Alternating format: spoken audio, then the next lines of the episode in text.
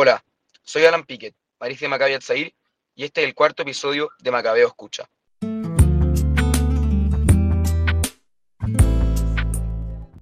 El pueblo palestino tiene hoy un enemigo implacable. Su nombre, Donald Trump. El presidente norteamericano comprendió que los palestinos no deseaban negociar un acuerdo de paz con Israel, por lo que decidió tomar una serie de medidas.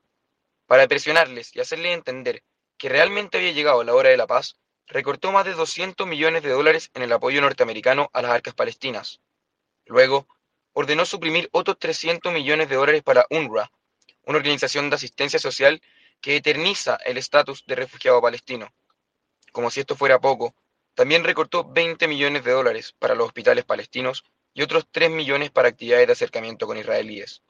Como guinda de la torta, ordenó el cierre de las oficinas de la OLP en Washington. Estas acciones nos indican que quizás Donald Trump se sintió harto de que los palestinos usaran el dinero del contribuyente norteamericano para pagarle sueldo a terroristas. Los palestinos han sufrido en los últimos cinco meses plagas de Donald Trump. A primera vista, parecería ser que el presidente norteamericano no se va a conformar con 10 plagas.